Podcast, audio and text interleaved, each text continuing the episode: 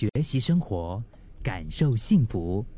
克敏的十一点这一刻，有一种人，因为生活经验非常的丰富，呃，当然也善于内省思考啊，所以就养成了一种真的是所谓的超龄的成熟灵魂，就是他可能。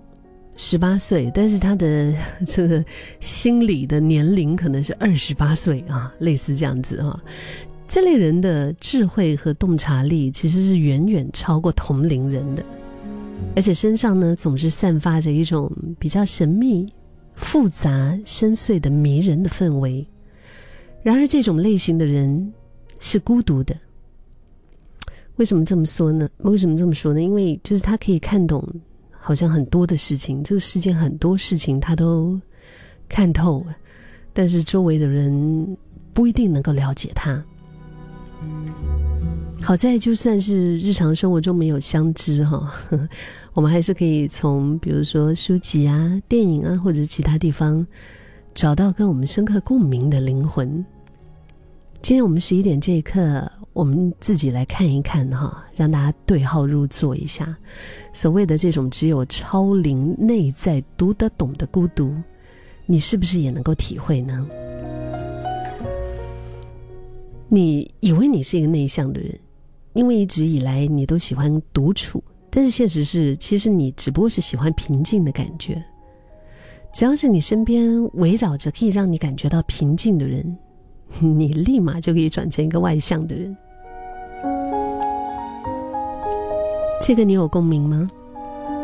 我立刻举手了，我，因为我觉得，当我跟就是让我感到平静的人、开心的人在一起的时候，真的我会立刻转为一个非常外向、展开的人。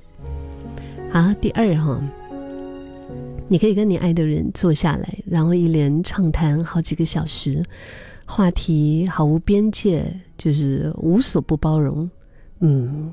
就是，可能这对你来说是非常有魅力的事情。大家自己自己举手了哈。如果你是所有人的朋友，那代表你就是自己的敌人。那我们接着往前走啊，你是不是觉得有一种可能，就是有一些人生来就是要对别人付出更多的爱，自己却永远无法得到相等的回应呢？这个应该有一个听众马上就会举手了，因为之前他有跟我分享过，他觉得哎，他都在为周遭的人一直不断的在付出，但是自己没有办法得到相等的回应。还有还有，年纪越大，你就越会发现人际关系中与人认识的长短并不重要，重点不是说啊，你们已经认识五年、十年、十五年、二十年了。甚至可能你跟他认识了少过五年啊，可能只是一年两年，这个长短并不重要。真正的重点就是在于，就是在谁的面前，你最能够感觉到被看见、被听见、被理解、被支持和被爱。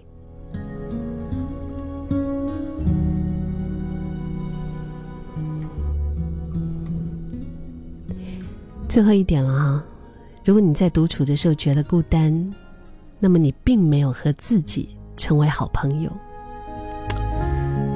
刚刚提到的这一些点，基本上是我觉得就是真的是刚刚提到说的那种只有超龄，就是内在读得懂的一些孤独。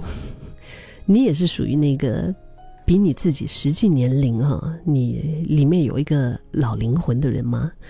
你是不是也是能够了解别人，可是别人却无法了解你？我觉得这个就是真的拥有超灵灵魂的人都能够共鸣的一种